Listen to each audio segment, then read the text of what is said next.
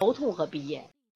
比如说头痛就头痛的和鼻炎有关系。这个男孩十三岁，他经常性的头痛，学常规检查脑部的 CT 做脑部 CT 啊，特意是做脑部 CT，因为头痛嘛，他正常，就家长就没办法，那孩子老头痛怎么办呀？那么治疗新思维首先考虑跟鼻炎有关，那这个孩子就是跟鼻炎有关，那先问了他为什么？你这孩子有没有鼻炎病史？宝妈说，哎呀，鼻炎我们没有，但是我们有鼻塞或流鼻血。他认为的鼻炎是不是流鼻涕啊？他认为的鼻炎就是流鼻涕。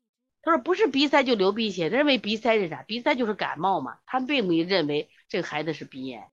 所以如果当时家长认为这孩子有鼻炎，他去拍片的时候，他可能就说呢，给我拍个鼻区吧。那家长说我们是头痛，头痛就根本没考虑到是鼻子的问题。结果我说你去拍片儿，拍什么？拍鼻子。那么这个时候拍的什么？慢性鼻窦炎伴鼻黏膜肥厚。鼻黏膜肥厚其实就形成了鼻甲肥大。鼻甲肥大分为下鼻甲，还有什么中鼻甲，还有上鼻甲。说鼻甲肥大的时候，注意它会出现什么？吸气的困难。那么这个孩子因为他大了。十三岁的孩子一般都不跟爸妈睡了，都独立睡，所以他晚上会出现什么情况？他会吸气困难，所以他的血氧饱和度就会低，明白了吗？这个头痛是什么引起的？大家说，就他有鼻窦炎，因本身慢性的鼻窦炎就会引起头痛，关键他还伴有鼻黏膜的肥厚，肥厚以后晚上睡觉的时候，人整个身体特别就处于一个松弛的状态。松弛的状态就会出现什么问题？它会就是我们的血氧的饱和度就会偏低，所以它就会出现缺血，缺血的状态，所以它就会出现经常的头痛。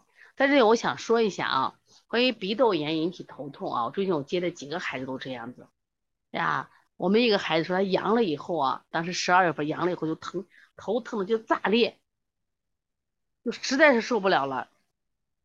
后来以后呢，整个过年好一点，家里有个胡吃海喝，然后这段时间又开始头疼了。这个男孩今年是五年级了，对，头疼，对，这个是非常重要的啊。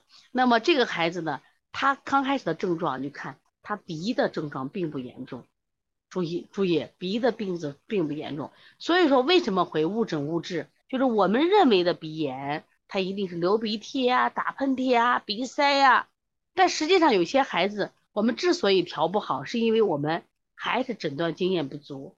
所以说头痛它有很多原因，中医里边讲，比如说我们说淤血会头痛，气滞会头痛，肝阳化风会头痛，是不是？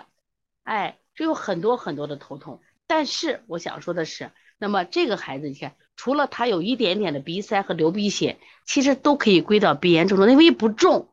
所以家长没认为是鼻炎，结果拍片你看很严重。所以他的鼻窦炎反映的鼻塞不严重，流鼻涕不严重，流鼻血也不严重，但是他的头痛很严重，看见了没？就这个孩子的鼻窦炎反映的并不是鼻子的症状，而是头痛流鼻血。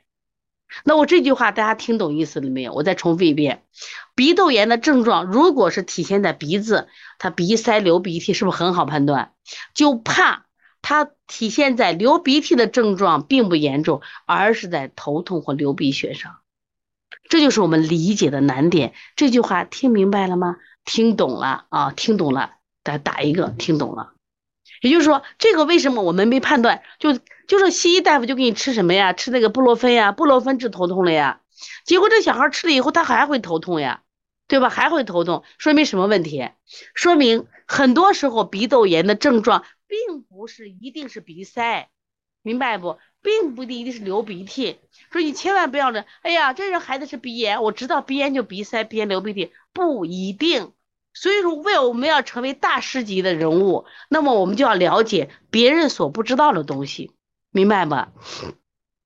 所以今天虽然是公益课，我依然会给大家讲这个非常非常细的干货。那我也希望儿推人的成长，就是我们这个行业的成长。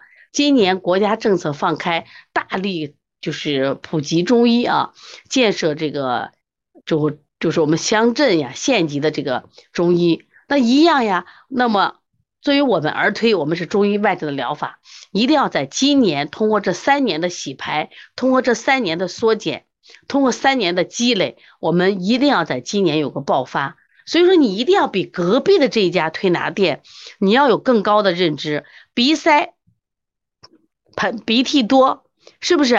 这可能都是鼻炎的症状。但是呢，那我可能这个真是鼻塞不症状不明显，我可能流鼻涕不明显，但是我就是头痛。只有人家和谐家园听懂了，你们都没听懂啊！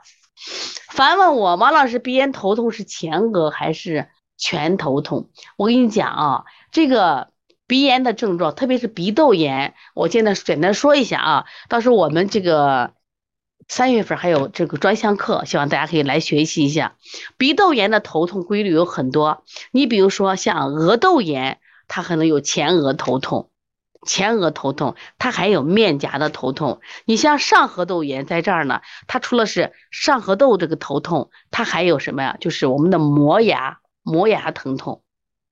那么像我们的腮窦炎，腮窦炎除了腮窦局部疼痛，它有放射性的什么头顶疼痛，还有我们的蝶窦炎，它有放射性的头顶痛，还有什么后枕区疼痛？看见没有？它真的是各种的。那天我们这个男孩来的时候，我说你是他自己给自己前额拔了个罐儿，我说你是额头疼，他说我不是额头疼，我是里边疼。我说里边疼，可可能就是我们的腮窦炎和这个就是蝶窦炎、蝶窦炎的疼痛，看见了没？对，所以说我就是可这就讲了头痛和鼻炎。所以你往上说头痛我治头，经常说，经常我们说西医治标不治本，头痛治头。脚痛治脚，其实我们很多的中医大夫，包括我们儿推师，不也是这样子的吗？不也是头痛治痛，脚痛治脚吗？那今天想这个案例是，这个孩子明明是头痛，但是却是鼻窦炎引起的，可是他又没有鼻窦炎的症状呀，他又没有鼻塞，又没有流鼻涕，鼻塞，你看妈妈说不是鼻塞就流鼻血，他妈妈没认为是鼻炎呀。就刚才那个小孩，我们说是便秘引起的，妈妈说我们孩子就不便秘呀，所以说这些都是我们正常思维，所以考虑不到的，因为他每天都拉，你永远考虑不到便秘，因为这个孩子没有鼻涕嘛，是不是？也不是很严重的鼻塞，所以你没有考虑到这个孩子是鼻炎引起的。这个时候，那这个孩子你就调不好，因为你思路不在这个位置嘛。所以说我们经常说鼻炎腺样体肥大的孩子不好调，不好调。如果你就鼻炎腺样体来调，它一定好调。但是有些孩子他就不按正规路数得病嘛，就不按正规路数得病。那这个时候呢，我们一定要多一种思维。这也是你看我为什么给大家讲这个课啊？那我就是后面呢，我还想这个给大家。就专门讲一个，就是小儿推拿在中西医辩证这块提提高。比如说西医辩证上，这是我们一定要学的。为什么要学？因为现在的是在中西医社会，家长拿的这个鼻窦炎这个词就是个西医词，是不是？本身这个词就是这个词，那你怎么把它化成中医的治疗呢？行走的幸福问了个问题啊，我来说一下，说小孩儿身体会对推拿产生抗体吗？去年接了一个孩子，这个。拉羊屎蛋便的小孩，从去年推到今年，妈妈说，就是刚刚推拿有效果，现在效果不明显了，就像吃药以前产生抗体的，现在一岁五个月，不过妈妈坚持每个节气推拿三天。